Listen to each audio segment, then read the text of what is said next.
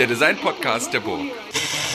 Herzlich willkommen zur 14. Folge des Hurra Hurra Podcasts. Und äh, mein Name ist Christian Zöllner. Ich führe die Gespräche jetzt tatsächlich schon zum 14. Mal. Und heute zu Gast ist meine Kollegin äh, Mareike Gast. Mareike Gast ist Professorin hier am Fachbereich Design an der Kunsthochschule Halle und war tatsächlich auch Gast auf dem Hurra Hurra Festival. Und dieser Podcast geht ja um Fragen der Designausbildung im 21. Jahrhundert. Und da hatten wir als ähm, Rückblick jetzt nochmal zum Festival äh, ein Panel und auf dem Panel saßen Ariana Nicoletti und Amelie Klein und eben auch ähm, Mareike Gast und es ging vor allen Dingen um, um Fragen der Sustainability und das plus vielleicht eigentlich noch die Frage, was Lehre, Forschung und Interdisziplinarität miteinander zu tun haben, soll Thema heute in diesem Gespräch sein. Und ähm, ich begrüße dich ganz herzlich, Mareike. Schön, dass du da bist.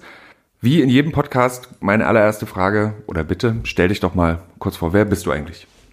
Vielen Dank, Christian. Ich freue mich sehr, hier zu sein. Ich stelle mich gerne vor. Ich bin, wie Christian gerade schon gesagt hat, hier an der Burg Giebichenstein Kunsthochschule Halle Professorin im Industriedesign seit 2016 mein Weg dahin ähm, ist, dass ich äh, zunächst äh, irgendwie wusste, mit Kunst und Design will ich irgendwas machen ähm, und habe dann angefangen in London am Central St. Martins äh, ein Foundation-Jahr äh, zu studieren in Art and Design übergreifend, mich dann auf Industriedesign fokussiert und äh, das Studium in Eindhoven an der Design Academy äh, fortgesetzt und auch abgeschlossen.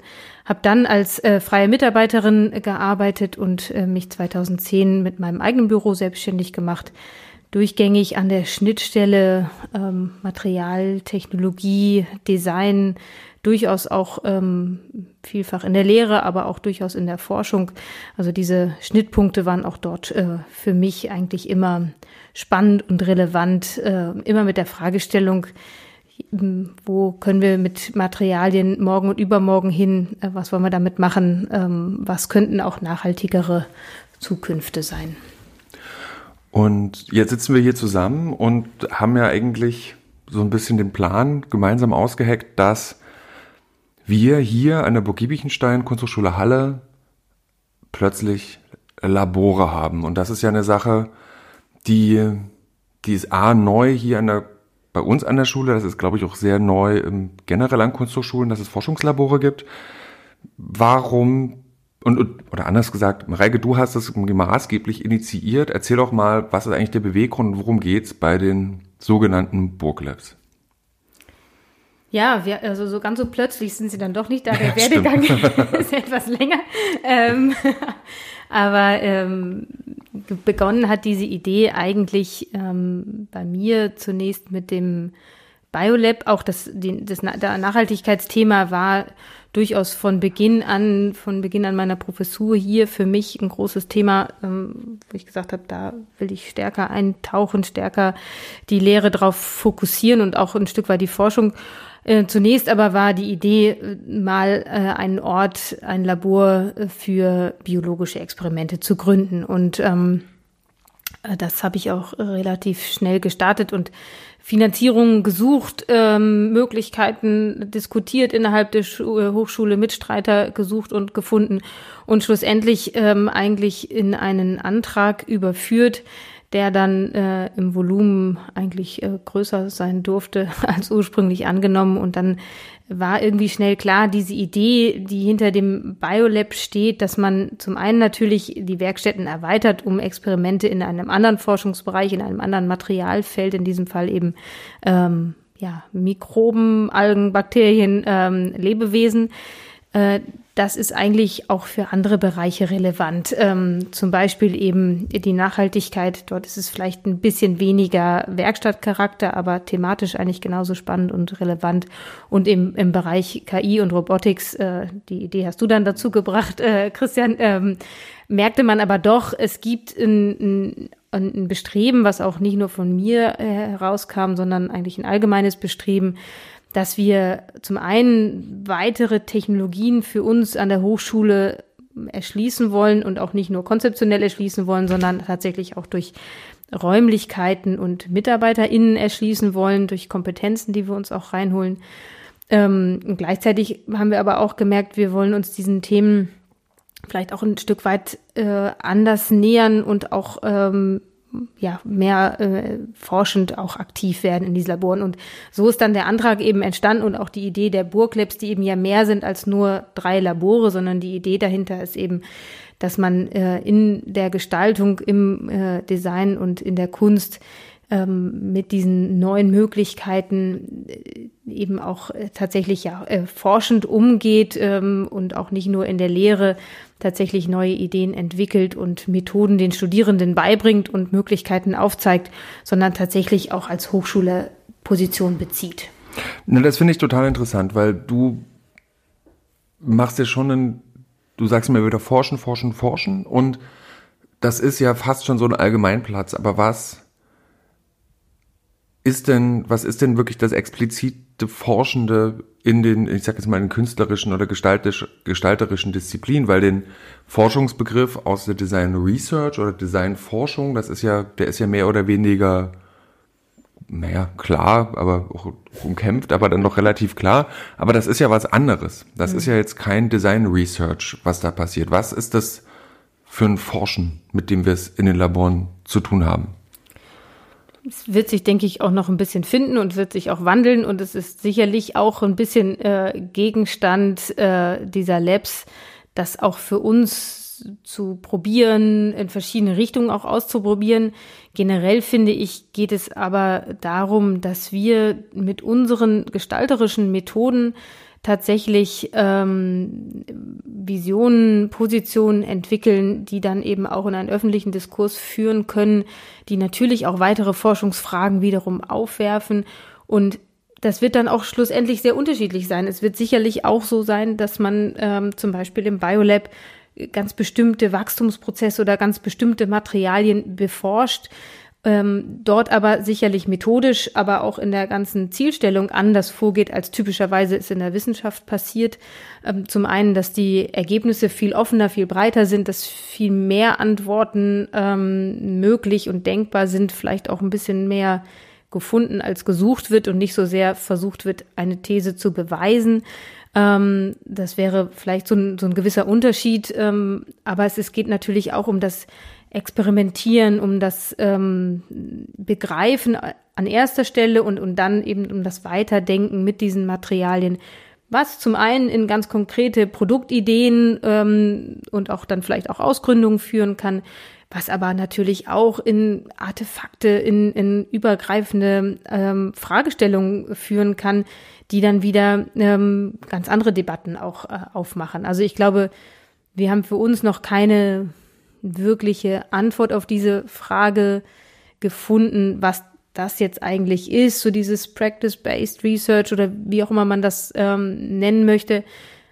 Es gibt auch da, glaube ich, vielfältige Antworten, ähm, die wir für uns äh, ja, probieren. Naja, das, das, das Spannende ist ja, dass, dass wir ja schon, also das, was wir ja gerade tun, schon alleine die Labore aufzubauen, ne? oder wie gesagt, du als Projektleitung hast ja noch mal, ähm, steckst ja noch mal tiefer drin, aber das ist ja tatsächlich ja schon fast Practice-Based Research, weil wir ja das auch so noch nie getan haben. Also du mit dem Team baust das Biolab auf und das ähm, entspricht in gewisser Weise, wie du das ja selber schon am Anfang gesagt hast, deiner, deiner Lehre, die sich ja sehr mit Nachhaltigkeitsthemen, sehr mit aus, ich, aus meiner nicht auskennenden Perspektive mit neuen Material, mit neuen Biomaterials und nachhaltigen Themen beschäftigt.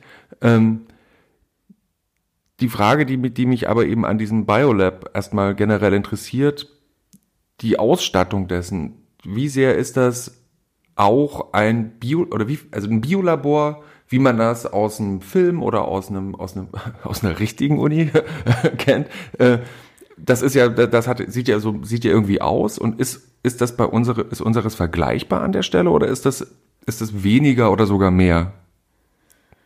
Ich würde sagen, der Unterschied ist, dass es ein bisschen schicker ist, weil wir die Möbel zum Teil selbst entworfen haben.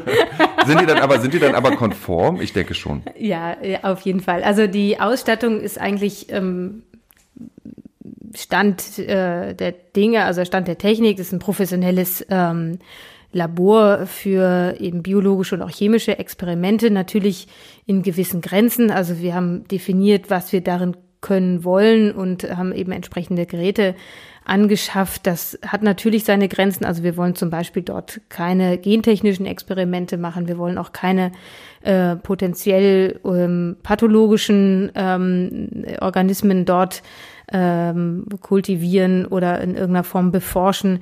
Äh, das brauchen wir, glaube ich, auch nicht für unseren Zweck. Wenn wir das dennoch mal machen wollen, müssen wir auf andere Labore ausweichen. Aber in diesem Kontext, für die Dinge, die wir uns vorgenommen haben, ist es ein voll perfekt ausgestattetes Labor, was sich in der Einrichtung ähm, erstmal überhaupt nicht unterscheidet von einem, an, äh, einem Labor an der richtigen Uni, ja, wie du aber, sagst.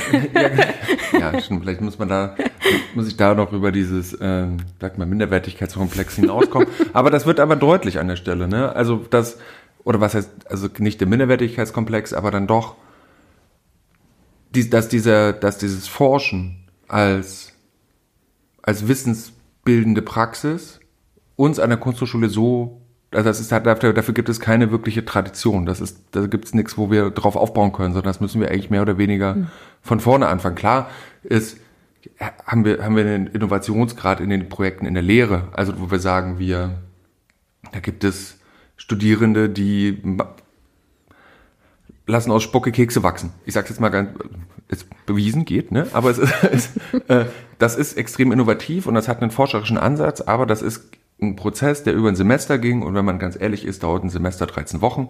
Und in der Zeit konnte das passieren. Und jetzt arbeiten wir länger miteinander und können natürlich mehr machen, fordern aber da auch mehr von den von zum Beispiel Studierenden, aber eben auch den den Labormitarbeitenden in den jeweiligen Forschungsgruppen. Und können denn die, also weil und das, Biolab gerade als ein als ein ich sag mal als ein sehr gutes Beispiel dafür, weil das in seiner Ausstattung so so ist wie, ähm, ich versag's nochmal, an einer echten Uni. Ähm, was können die Studierenden denn da einfach so rein? Also ist das, ist, muss man nicht erst Biotechnologe sein, um oder Biotechnologin sein, um in so ein, äh, in so einem Labor auch zu einem, naja, zu einem eigenen, zu einer eigenen epistemologischen Praxis zu kommen, mhm. zu einem eigenen Wissensproduktionsmoment?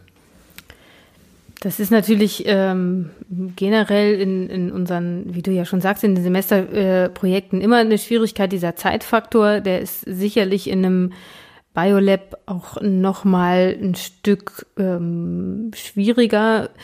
Dennoch ist das Biolab ja auch entstanden eben aus den von dir schon genannten äh, Projekten heraus. Die Studierenden beschäftigen sich natürlich auch von sich aus, gar nicht unbedingt, weil äh, jemand von uns das ähm, anstößt mit äh, Themen rund um die Biotechnologie. Ähm, wofür kann man äh, gewisse Bakterien einsetzen, etc. etc. Und äh, natürlich ist der, der zeitliche Umfang im Semester kurz, um da wirklich einen Erkenntnisgewinn äh, zu erreichen. Aber viele Projekte haben gezeigt, das geht.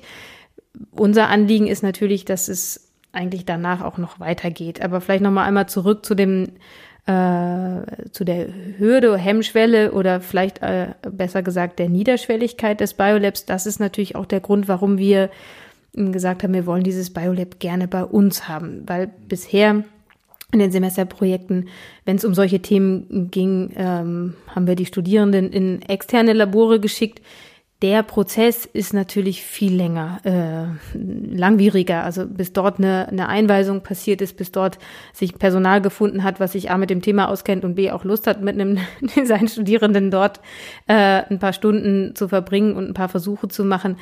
Jetzt ist es so, klar, man braucht eine Einweisung, man braucht auch ein Grundverständnis, äh, gibt auch gewisse Arbeitsschutzsicherheiten, äh, die zu beachten sind würde ich aber sagen, da ist eigentlich so die Anforderung auch an Kenntnissen nicht unbedingt aufwendiger ähm, als jetzt in einem äh, Metallbereich oder in der Tischlerei, wo die Geräte ja auch nicht mal eben so bedient werden können und benutzt werden können. Aber auch da ist ja eben das entsprechende Personal vorhanden.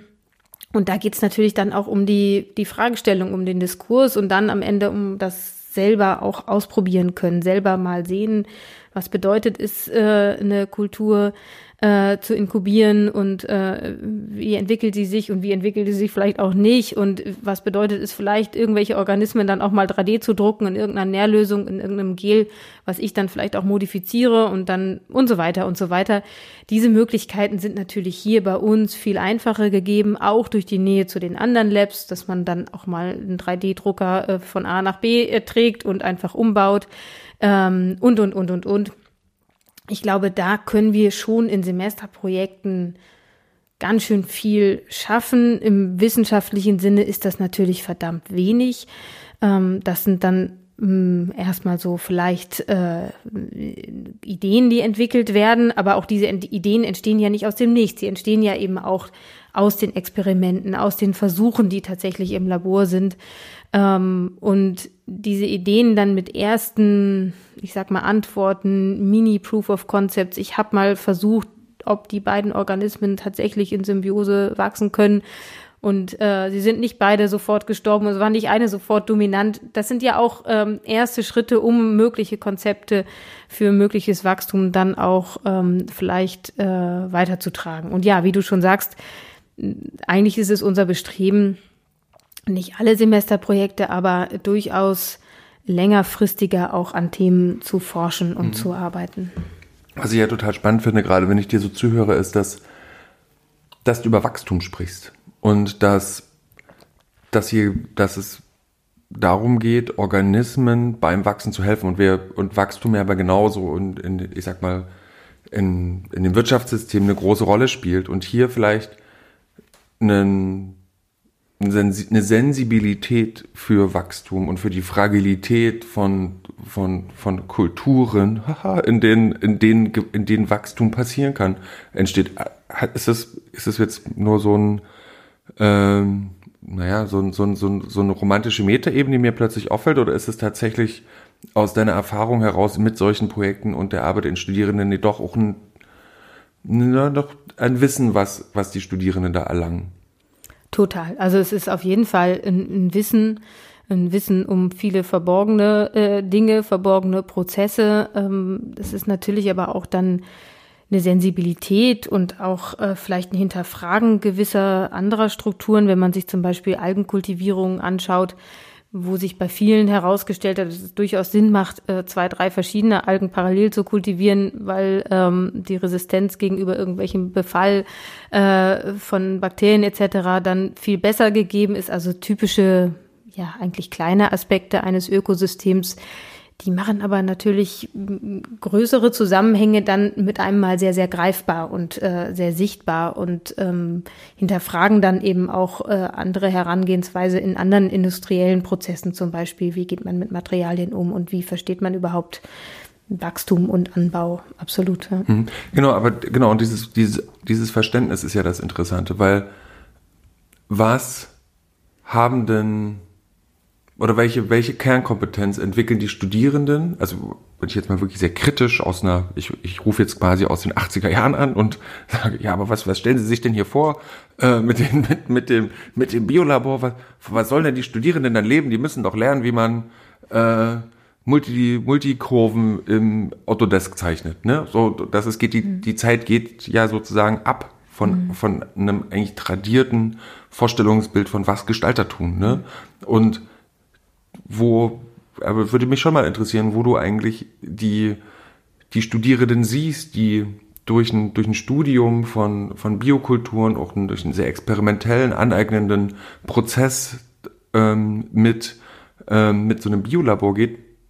Und dann sind die plötzlich ein Bachelor und dann sind die noch ein Master und dann sind die plötzlich draußen. Mhm. Und was machen die dann? Also wo können die mit diesem Wissen andocken?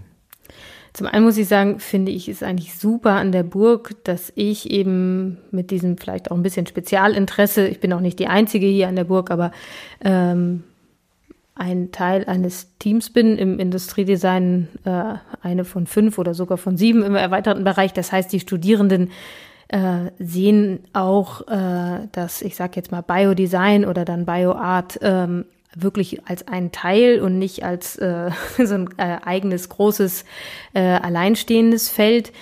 Das glaube ich ist äh, total wichtig, weil es soll eigentlich ergänzen. Es äh, erweitert so ein bisschen die Klaviatur der Materialien und Technologien, ohne jetzt wirklich welche komplett zu ersetzen, würde ich mal sagen. Gleichzeitig ist es aber so, dass man jetzt schon in der Industrie sieht und in der Art und Weise, wie wir leben, wie Materialien, wie Medikamente produziert werden etc., dass dort immer sehr viel Biotechnologie eine Rolle spielt. Das ist ähm, nicht mehr wegzudenken, wenn man äh, nachwachsende Rohstoffe anstrebt, wenn man ähm, Spezialmedikamente anstrebt und, und, und, dann ist man eigentlich immer irgendwie bei der Biotechnologie.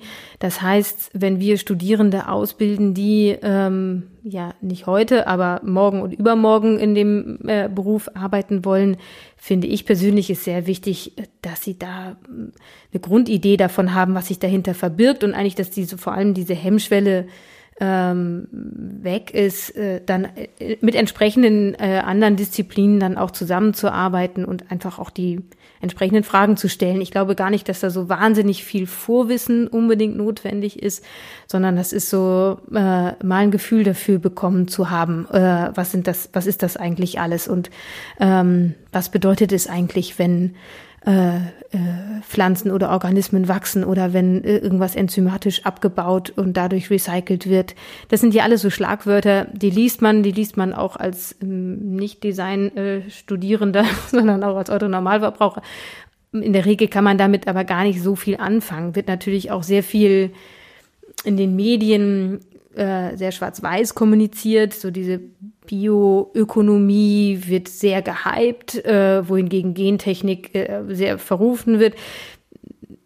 Das ist meiner Meinung beides nicht richtig, sondern es ist irgendwie sind es ganz viele Einzelfälle. Aber auch da äh, sollte man, glaube ich, als äh, Absolvent am Ende ähm, differenzieren können, auswählen können und das auch ein Stück weit als Werkzeug betrachten können. Finde ich, finde ich super interessant, so wie du das sagst, weil das basiert so oder da kann man so einen Rückschluss auf die, auf, den, auf die letzte Podcast-Folge nehmen, ähm, wo Silke Iden Rothkirch ähm, über die Designerin äh, Christa Petrov-Bohne spricht. Und da in dem, in dem Buch, was erschienen ist über, ähm, eben über äh, Christa Petrov-Bohne, steht drin, dass, dass es einen unglaublichen Wunsch gab in den, in den 50er und also vor allen Dingen in den 50er Jahren, dass die jungen Leute in die Industrie gedrängt sind. Also aus dem Design, die wollten, die haben Design studiert und wollten in die Industrie, die wollten verändern, die, na, wenn sie politisiert waren, wollten sie auch einen sozialistischen Staat aufbauen mit einem, mit einer fairen Industrie und dass die Leute, die in der Industrie arbeiten, auch gut arbeiten können. Also da ging es gar nicht so sehr um Kapitalakkumulation, sondern dass eben die Arbeitsbedingungen gut sind. Und ich merke, als du gerade gesprochen hast, dass ja diese Biotech ähm,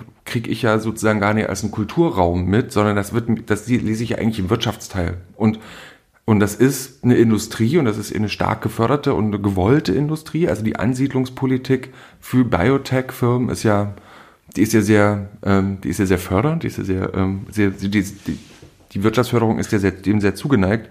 Das bedeutet also, dass dass, ähm, dass das gar nicht so abwegig ist, im 21. Jahrhundert Biotech an der, im Design durchzunehmen. An, und dass es dafür natürlich auch ein Labor oder eine Werkstatt braucht, vielleicht auch adäquat, dass man damals plötzlich Schweißen gelernt hat oder irgendwie eine irgendwie Pressen von von großen Druckformen oder sowas, weil das damals eben die Industrie Tools waren, mit denen gearbeitet wurde. Oder eben noch weiter zurück ähm, wurde um die Ecke ähm, Stahlrohr gebogen. Huh, hoppla, machen wir mal einen Stuhl und schwuppdiwupp. Ähm, ähm, ist das sowas? Und vielleicht geht das ja hier genau in die in dieselbe Richtung. Und da natürlich total interessant, welche Rolle die Designenden dann oder die Designer und Designerinnen dann einnehmen in diesen in diesen Entwicklungskontexten. Ne, da wird es dann auch wieder Fragen geben,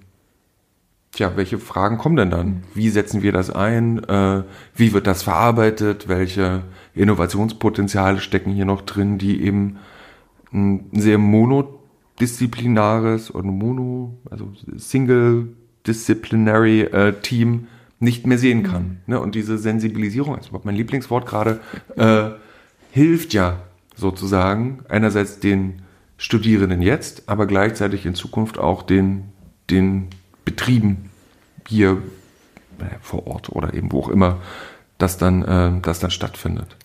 Absolut. Ähm, das betrifft ja sowieso äh, eigentlich alle Technologiebereiche, die, äh, ja, ich sag mal, im Entstehen oder im sich noch entfalten äh, sind. Also Stichwort Digitalisierung oder dann eben KI und, und Robotics ja eigentlich auch genauso. Dort ist, sind auch noch viele Blätter unbeschrieben, sage ich mal, ähm, die es auch zu füllen gilt mit Möglichkeiten, die diese Technologien dann eben bieten. Und da ist dann schon die Frage, was, welche wollen wir denn davon? ähm, und dieser Diskurs findet in der, gerade in der Biotechnologie relativ wenig öffentlich statt, weil dort auch, wie eben schon gesagt, es immer sehr schwarz-weiß ist, äh, wird sehr polarisiert.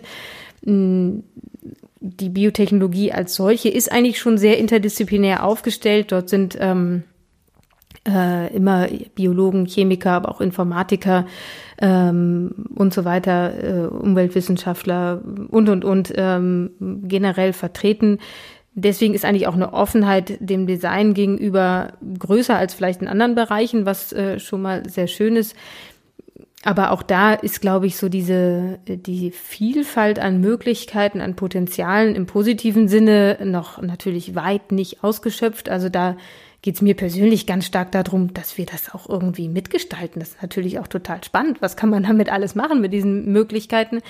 Gleichzeitig ist es natürlich aber auch so, dass es uns auch für ganz substanzielle Fragen stellt. Und ich glaube, da sind wir als ähm, GestalterInnen auch an einer spannenden Position, dass wir diese Fragen eben mh, zum einen stellen, zum anderen auch mit vielfältigen Antworten besetzen können, aber auch vor allen Dingen mit irgendwie mit greifbaren Antworten. Es ist dann nicht ein, ein, einfach nur ein Text, sondern es ist ein Szenario zum Beispiel. Es kann auch ein Film sein, wo aber mal gewisse Lebenswelten oder Umgang mit Mensch, Natur, mit kleinen Organismen, mit uns als ja irgendwie auch äh, zu mehr als 50 Prozent ähm, externen Organismen, sage ich mal, bestehend, auch ganz anders diskutiert und thematisiert und dann eben auch in eine äh, Debatte überhaupt bringt, ähm, dass man auch ein bisschen gemeinsam entscheiden kann, wohin soll diese Technologiereise denn dann eben führen.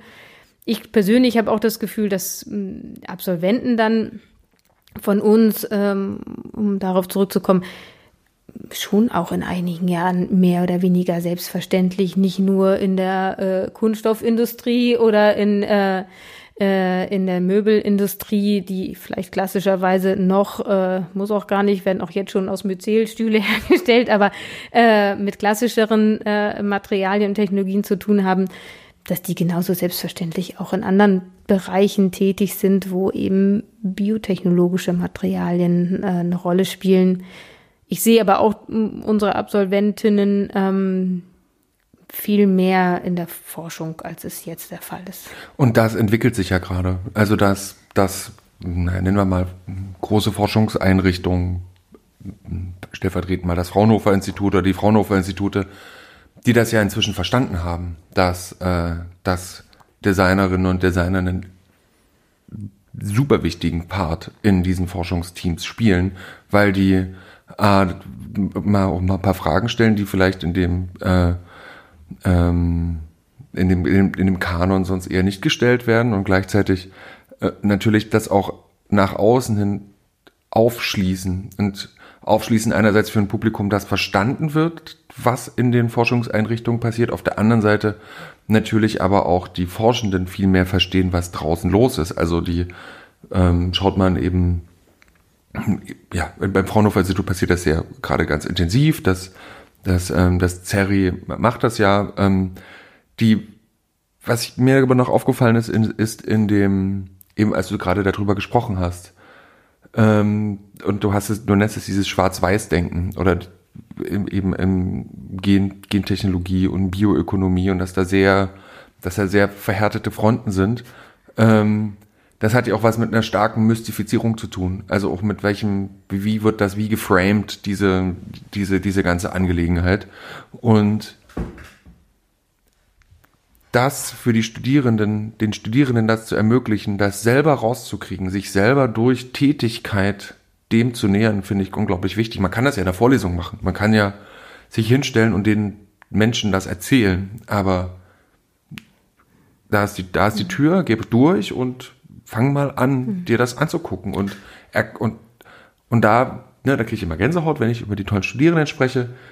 Dann passiert ja was. Die kommen ja mit ihrem eigenen Rucksack von Erwartungshaltung und Skills mit und auch mit, haben ihre eigenen Blickwinkel und entdecken Sachen, die, ähm, die sie nicht entdecken würden, wenn man ihnen das alles erzählen würde. Und das finde ich, ist das Tolle daran. Und das ist eben auch eine Hands-on-Entmystifizierung und das Aufbrechen von, diesen Schwarz, von diesem Schwarz-Weiß-Denken. Und das ist auch immer so, diesen Schwenk vom Biolab zu den anderen Labs zu kriegen, äh, ja auch ein großer Ansatz ähm, im, im, im X-Lab, also dem Labor, was sich mit künstlicher Intelligenz und Robotik beschäftigt, wo im Alexa Steinbrück, die, ähm, die Mitarbeiterin da, sich wirklich zum Ziel gesetzt hat, zu sagen, hey, ne, diese AI-Myths, die sind so peinlich.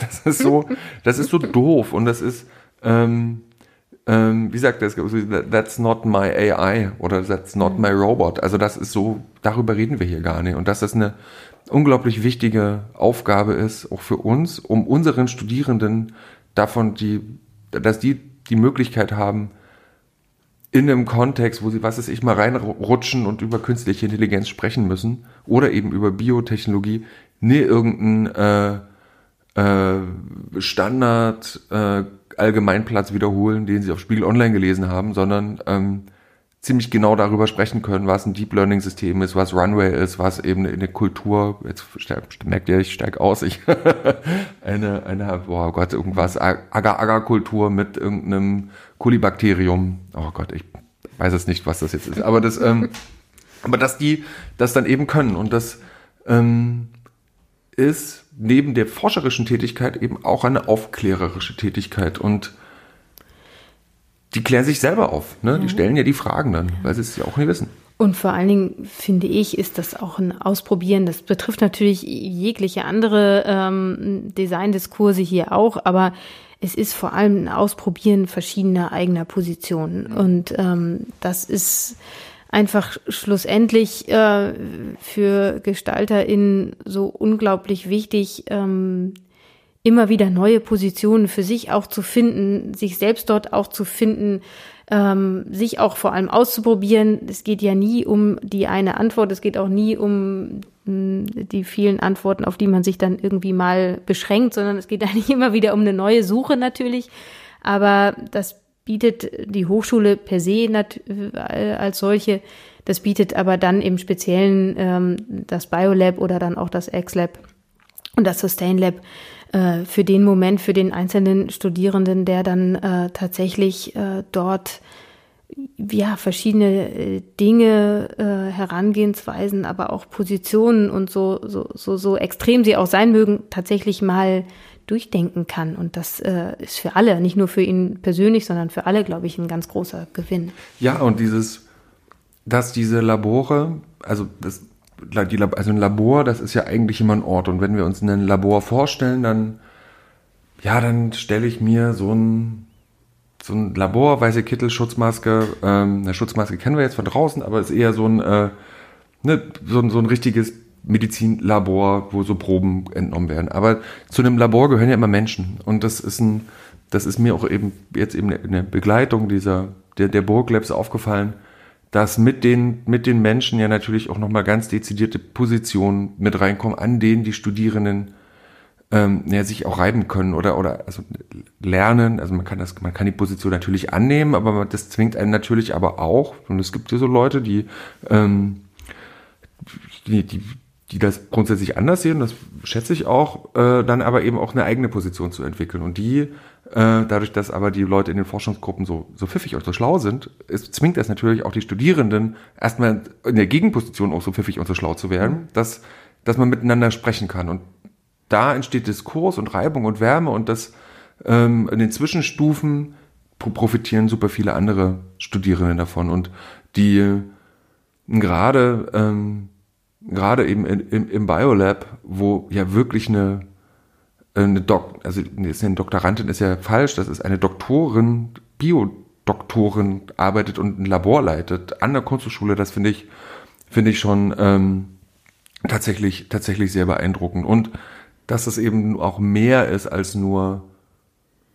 ähm, ein Labor zu leiten, also Türe aufschließen, hier Kittel an ähm, und, und irgendwas schütteln, sondern dass da auch ge geforscht wird und dass es eine, eine, eine Offenheit hat.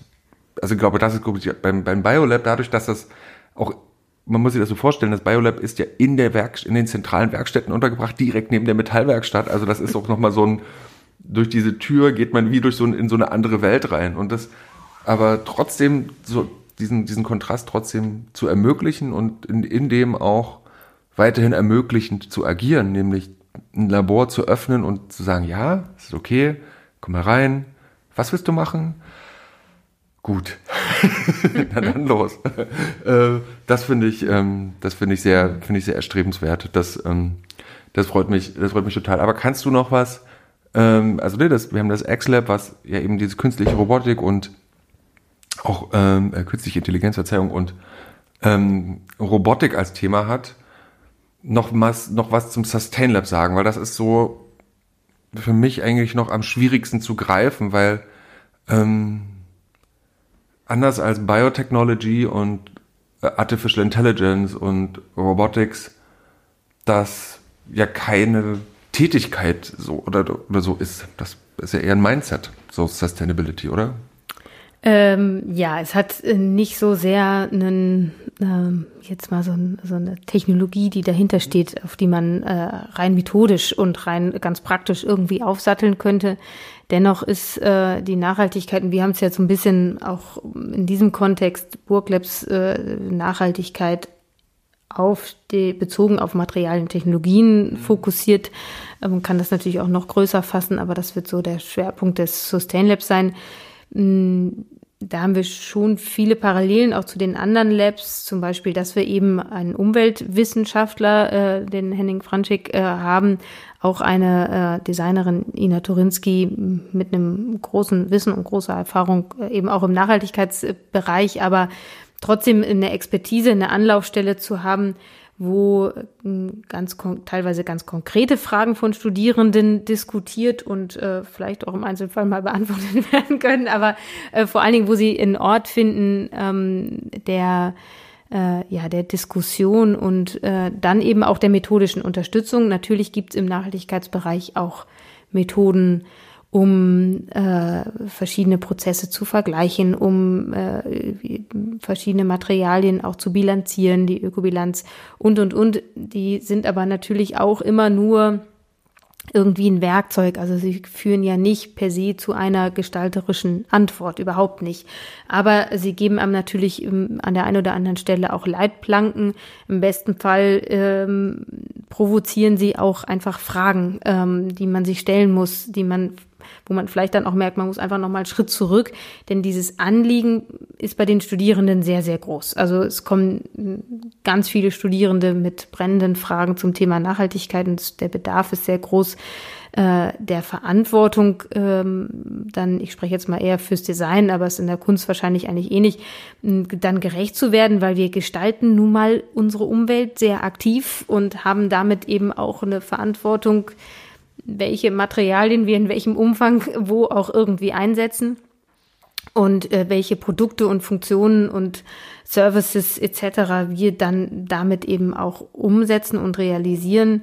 Und da stellt sich natürlich nicht nur die Frage, braucht man das nun eigentlich, sondern es stellt sich irgendwie auch der, der ganze Kontext äh, äh in Frage. Und dort gewisse Lupen, gewisse Sichtweisen ähm, als, auch als Methode zu begreifen, um auch ein Stück weit natürlich, wie auch in der Biotechnologie, auch mal alternativen Szenarien äh, darzustellen, soll unbedingt Schwerpunkt auch des Sustain Labs sein, weil klar, auch dort ist sehr viel auch im eigenen Kopf ähm, oder vielleicht auch in der äh, gelebten Umwelt, Stichwort plastikfrei äh, leben wollen, hat sicherlich irgendwo auch seine Berechtigung, dass man plastikfrei leben will, weil das eben bedeutet, auf ganz viel Verpackung zu verzichten, was erstmal gut ist.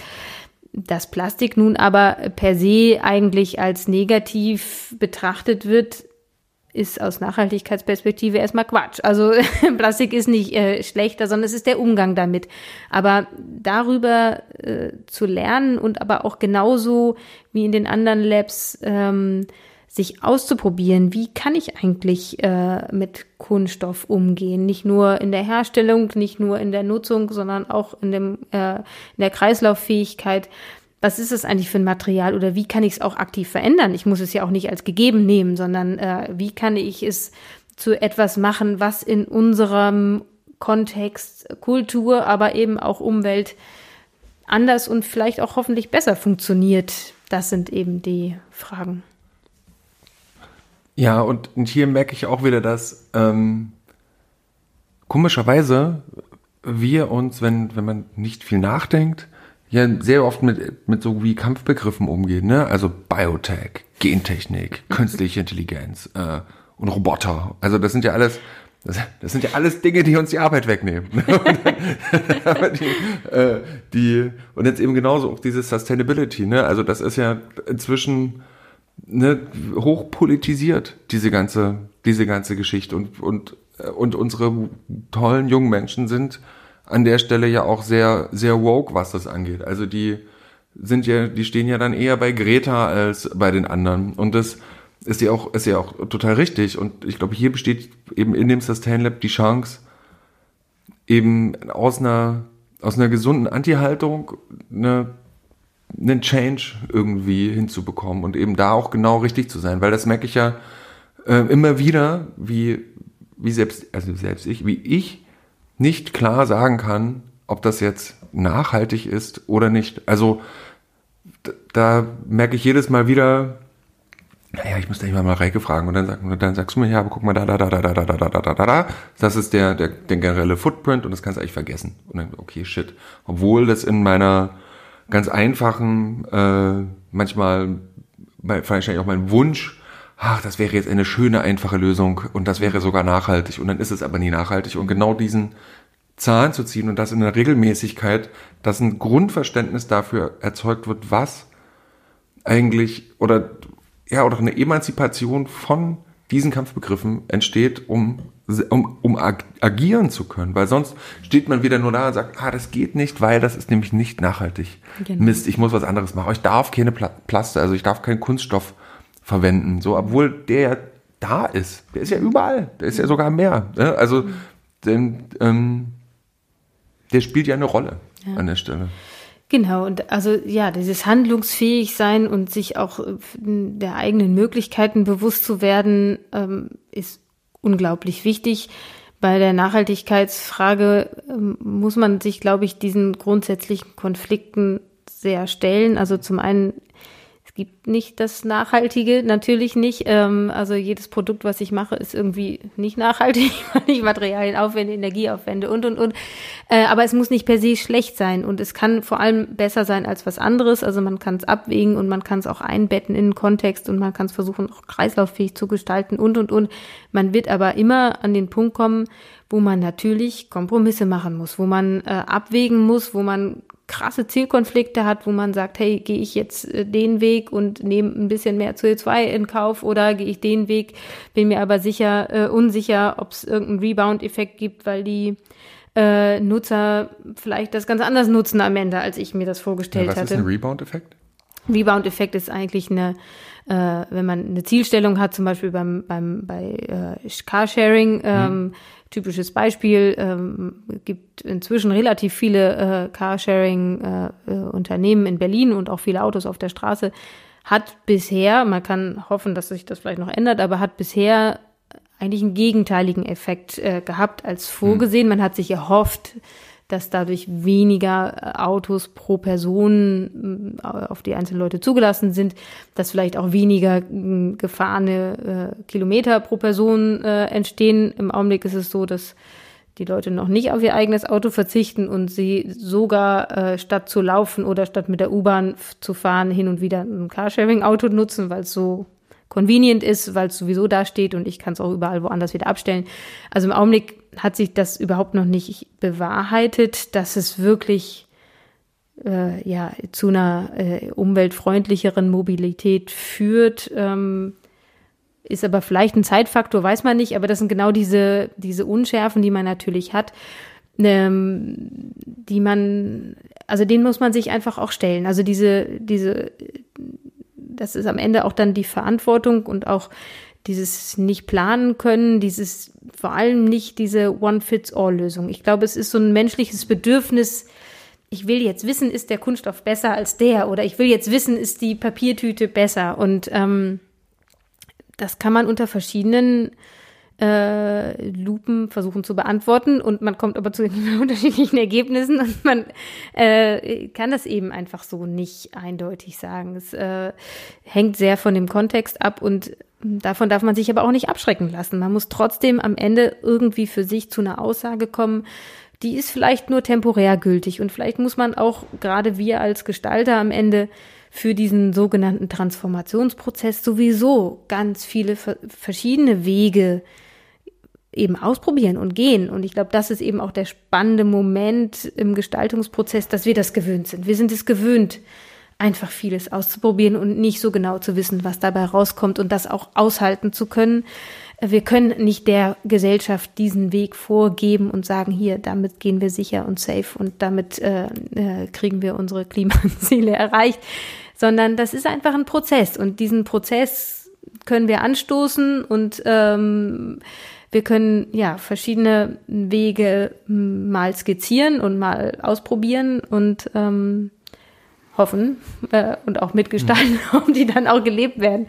Ähm, ja, das ist, das führt mich jetzt zu der Frage, handeln die, die Labore, weil sie ja wirklich sehr relevante Themen oder, oder, oder sehr zeitgeistige oder sehr hypte Themen irgendwie gerade ansprechen, auch irgendeine Art von politischer Ebene? Also, ja, sie sind politisch gewollt, weil zur Eröffnung ähm, der Minister da war, aber ähm, haben wir denn irgendwie die Möglichkeit auch nochmal auszustrahlen. Also, ne, wir sagen, wenn man wirklich mal die Wirkung mal vorvollziehen mhm. würde von den Labs und wir haben, der Output ist, äh, wir haben die Labs, die, die sind, also die, die, Labs als Orte und die Forschungsgruppen, also die wunderbaren Menschen, die die, die, die beleben, diese, diese Räume und die Themen, das ist erledigt. Der Outcome ist, dass, ähm, dass die Studierenden da drin arbeiten, die Studierenden das angenommen haben und ähm, bessere Projekte machen, so, die sind fundierter, die sind sprechfähiger in ihren Entwürfen und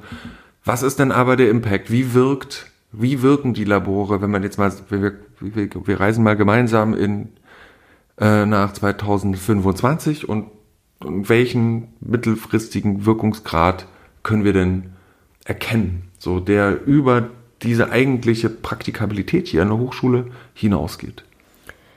Also meine Hoffnung ist, und das etabliert sich ja jetzt auch äh, durchaus, es ist ja auch jetzt nicht durch die Burglabs gänzlich neu entstanden, aber dass wir schon noch mal viel stärker wahrgenommen werden als ein Partner in dieser Gestaltung. Mhm. Also mit diesen gleichen Themen und Fragen beschäftigen sich natürlich viele Institute äh, aus mit verschiedenem Hintergrund, also ähm, auf politischer Ebene, aber auch ähm, wirtschaftlicher Ebene und dann eben auch äh, ganz naturwissenschaftlicher Ebene, dass wir aber dort eben als äh, ein Element äh, der Diskussion, Forschung und Bildung von ähm, weiteren nächsten Schritten und auch äh, Themen überhaupt wahrgenommen werden und dort nicht nur am Ende das Berufsbild des Designers irgendwo in einer Firma oder einem Institut eine Rolle spielt, sondern dass wir auch als Institution eigentlich, ich sag mal, selbstverständlich geladen werden, wenn ähm, diese Themen aufs Tablett kommen, sei es auf politischer Ebene oder auf anderen Ebenen eben auch. Äh, das betrifft dann ja auch eben Forschungsprojekte und, und, und. Ich finde, das passiert schon relativ viel. Es passiert oftmals aber eher dann auf persönlichen Kontakten, dass man mit Leuten in anderen Projektkontexten vielleicht zusammengearbeitet hat und, und genau dadurch eigentlich so diese mh, Erkenntnis gewonnen ist, mh, dass mh, Kunsthochschulen vielleicht da auch äh, eingeladen werden könnten oder mitsprechen. Ich glaube, das könnte sich auch selbstverständlicher noch etablieren, wie es vielleicht auch schon in England oder in skandinavischen Ländern eh schon der Fall ist. Da ist das schon so.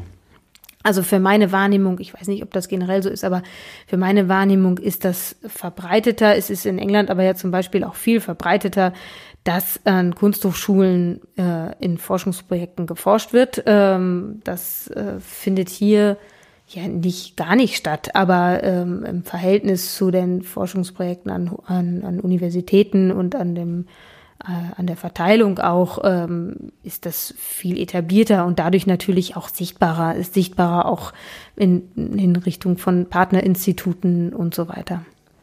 Ja, aber ich finde es nochmal noch mal ganz spannend, dieses, dieses Forschen, ne? Also irgendwie, also auch immer nochmal so eine Kurve oder so eine Klammer zu kriegen, weil ich hatte ja vorhin nochmal von diesen, ähm, naja, ich habe das mal so diesen Minderwertigkeitskomplex genannt. Also was, also warum wollen wir denn überhaupt forschen? Also was unterscheidet denn dieses Forschen von der eigentlich anderen Tätigkeit? Ne? Also mal ketzerisch gefragt, ist uns denn das, was wir tun, nicht ausreichend genug? Ne? Also warum wollen wir denn jetzt auch noch on stage, wenn es darum geht, äh, zu bestimmten Zukunftsfragen wird verhandelt und sorry, dann steht niemand und fragt sich, ah ja, wir sind gleich, wir sind fast alle da, wo sind denn die Designer? Und ah, ne, also das, das passiert ja nicht, ne? Also, sondern warum wollen wir denn da unbedingt noch mit rein? Ich kann es nicht mehr, also ich, ich habe natürlich so ein grundlegendes Gefühl, aber ich fange dann natürlich auch immer an, mich zu hinterfragen, so, ist das so ein Ego-Ding? Ja? Hm, ich glaube, gibt da natürlich total viele Antworten. Also für, für meinen persönlichen Hintergrund ähm, haben sich vor allem eigentlich so vielleicht äh, zwei Aspekte auch herauskristallisiert, die in so Forschungsteams äh, eine grundlegende Rolle gespielt hat. Das ist zum einen natürlich die äh, Verknüpfung untereinander, also dass man eben äh, anders in der Lage war, verschiedene Teilnehmer aus verschiedenen Hintergründen auch zusammenzubringen. Zum einen, weil man es gewöhnt ist, verschiedene Sprachen irgendwie äh, zu sprechen, zu verstehen, äh, eine, eine, eine Kommunikationsebene zu finden, ähm, die äh, ja Brücken schlägt. Zum anderen aber äh, dadurch natürlich auch Kenntnisse über ganz andere Bereiche hat. Also wie oft hatte ich die Situation, dass ich äh, vermeintlich mit zwei Spezialisten aus einem Bereich gesprochen habe, die aber untereinander überhaupt nichts voneinander wussten, weil sie sich dann doch wieder viel zu weit entfernt voneinander sahen. Ähm, und auch da holt man natürlich verschiedene Positionen nochmal zusammen oder bringt sie auch ganz explizit an einen Tisch. Oder dass man eben in dem Kontext Algen auch eine Spritzgussmaschine im, im Kopf hat wo vielleicht ein typischer Algenbiotechnologe noch nicht mal weiß, was eine Spritzgussmaschine ist, weiß ich nicht. Aber ähm, so diese verschiedenen Kontexte, die wir ja immer als Bälle in der Luft halten und die wir eigentlich permanent auch wahrnehmen, als ähm, Bälle, mit denen wir auch aktiv, nicht nur passiv, sondern auch aktiv agieren, die können wir in solchen äh, Situationen wunderbar ausspielen. Gleichzeitig äh, können wir natürlich auch, äh, und das ist so der zweite Punkt, mh, hm, denken wir irgendwie angewandter. Wir denken irgendwie mehr in konkreten äh, Objekt ist vielleicht ein bisschen plakativ, aber oftmals ist es tatsächlich ein Objekt oder es ist eine konkrete Handlung, es ist eine konkrete Situation. Wir arbeiten ja auch oft mit Methoden, wo man sich mal in Personen hineinversetzt, wo man mal eine Geschichte schreibt und mal so ein, so ein, so ein Ablauf einfach mal innerlich durchspielt, um Situationen vielleicht auch anders begreifbar zu machen. Aber auch das hilft natürlich in einem Prozess dieses mal, einfach mal konkret werden, mal ausprobieren, mal einen Stift in die Hand nehmen und äh, das mal umsetzen, ähm, glaube ich, äh, ist auch mehr als nur ein Visualisieren und Demonstrieren und Transferieren, sondern das ist tatsächlich ein ähm, ja ein Konzipieren, ein Gestalten möglicher Varianten in dem Moment, äh, was verschiedene Aspekte, verschiedener Positionen, verschiedener Möglichkeiten natürlich aufgreift, was dann aber in so einem Kontext ganz andere Möglichkeiten äh, aufmacht. Ja, genau. Und das ist diese, diese Übersetzungsfähigkeit, die entsteht ja nur dadurch, dass, dass man eben, wie du sagst, im, im, in den zwei, zwei Feldern zu Hause sein kann. Nämlich einerseits lernen wir hier an der, an der Kunsthochschule oder eben im Fachbereich Design, wie wird ein Standard-Kunststoffprodukt hergestellt, ne? Rotomolding, äh, Injection Molding, whatever, ne? Und gleichzeitig aber eben auch, wie wächst eine Alge und, und, und eben auch, ja, das geht miteinander. Und, und das, was du beschreibst, dass wie wir, also als Gestaltende, auch mal in, in konkreten Objekten und Produkten und Anwendungen denken, ja. Was wir aber auch machen ist, äh, oder nochmal so runtergebrochen, glaube ich, dass wir ja auch ästhetisch denken. Und, und da ähm, äh, das als sinnliche Wirkung, also wir versuchen ja eine, eine, eine Gültigkeit eben nicht auf einer abstrakten Metaebene zu hypothetieren oder also ne, als so vorzuspekulieren, sondern das gilt dann, wenn man es mal geprototyped hat. So, wie ist denn das jetzt eigentlich? Wie fühlt sich denn das an? Wie wirkt das denn? Wie soll das denn mal sein? Das ist das eine. Und dann, das ist, finde ich, eigentlich, auch sehr spannend zum Ende des Gesprächs, dass obwohl diese Labore eine, eine sehr dezidierte Fachspezifik haben, nämlich sagen, es ist ganz konkret Biotech, da eine Frau, die hat einen Doktor in, in, in Biologie, das ist, wo gibt's das schon?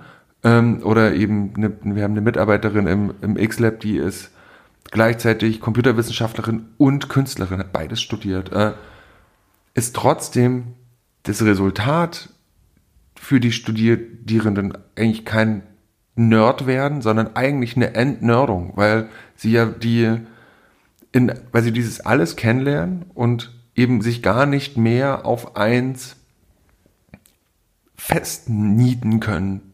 Das ist gar nicht mehr argumentierbar, nur in der Digitalwerkstatt zu hocken und nur äh, Datasets zu trainieren, weil wozu? Ne? Das hat die Gültigkeit fängt ja erst mit der Wechselwirkung in anderen Kontexten statt und an diesen und diese anderen Kontexte, diese re realen Kontexte nicht mehr nur als als als bipolare Schwarz-Weiß-Kampffelder äh, zu begreifen, sondern zu sagen, hey, das ist verhandelbar und das ist, das wird, wie, sagt, wie sagt man, äh, wie die Widerspruchstoleranz bei den Menschen sozusagen so triggern, Ambiguitätstoleranz, äh, ähm, die, die bei den Leuten auszubilden, dass, dass das over ist, ähm, diese, diese zwei äh, gegenüberliegenden Positionen zu halten, sondern dass wir hier was finden müssen. Müssen da auch immer aufpassen. Also es gibt natürlich auch Grundregeln, die gelten immer noch und ähm, die, dass wir die Erde und die Schöpfung bewahren wollen, das ähm, ist schon da. Aber die Frage des Wies ist eine, ist eine wichtige Sache. Und das geht eben nur, wenn man sich eben aus seiner Nerdwelt rausbegibt und in die, äh, in die anderen Welten reingeht. Und wahrscheinlich ist es so, dass, dass, die, dass der Forschungsbereich, also die verschiedensten Institute, Institutionen, großen Organisationen vielleicht am Ende wirkmächtigere Arbeitsfelder abgeben für Designerinnen und Designer, als es hm, eine Entwicklungsabteilung in einem Automobilkonzern beispielsweise mhm. sein kann. So. Genau, oder es ist zumindest auch eben eine Option und diese, diese Möglichkeit hier aufzuzeigen und zu sagen, hey, man kann als Gestalter und Gestalterin eben auch äh, forschen, zum Beispiel in einem Forschungsinstitut äh, arbeiten an Nachhaltigkeitsthemen, Biotechnologiethemen oder ganz anderen Themen, ähm, ist natürlich auch spannend, das einfach als, als Möglichkeit aufzuzeigen. Und ähm, dann ist es äh, natürlich, äh, ja, up to äh, jedem Einzelnen, was er dann up am Ende, ja. äh, welchen Weg er oder sie dann, dann, dann mhm. einschlägt. Aber ähm, ich finde, es ist also aus meiner Sicht eine total spannende Möglichkeit und genauso ist es natürlich auch eine Möglichkeit mit diesem Hintergrund äh, zum Beispiel in die Politik zu gehen. Also ist auch ein Weg, den ich ja sehr begrüßen würde für einige Absolventen. Ähm, ja, ich glaube, es, wir haben auch nicht so dieses, diese, diese eine, äh, dieses eine Berufsfeld.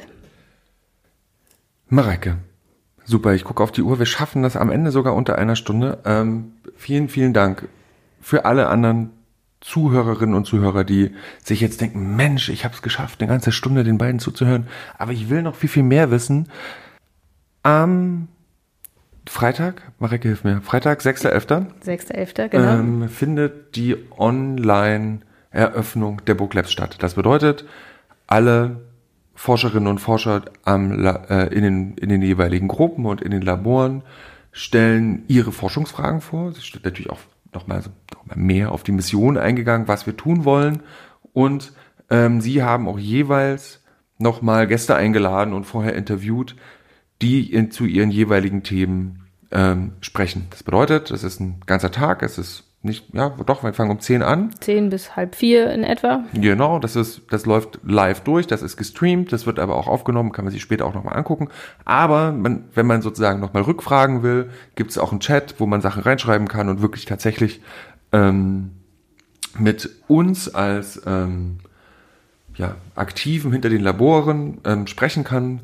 Das wäre dann nächste Woche Freitag, oder diese Woche Freitag, weil dieser Podcast kommt ja heute Montag raus, also quasi in fünf Tagen könnt ihr runterrechnen. Und der Link dazu steht nochmal in dem Informationskasten, wo auch immer ihr gerade diesen Podcast hört, aber genau da steht nochmal der Link zu dieser Veranstaltung. Ich merke, ich rede ganz schnell, das heißt, ich bin fertig. Mareike, willst du noch irgendwas sagen? Hast du noch irgendwas zu ergänzen? Ich ergänze nur, dass wir uns sehr auf euren Besuch am Freitag freuen. Vielen Dank dir, Christian, für Super. das Gespräch. Vielen Dank, Mareike. Ciao, ciao.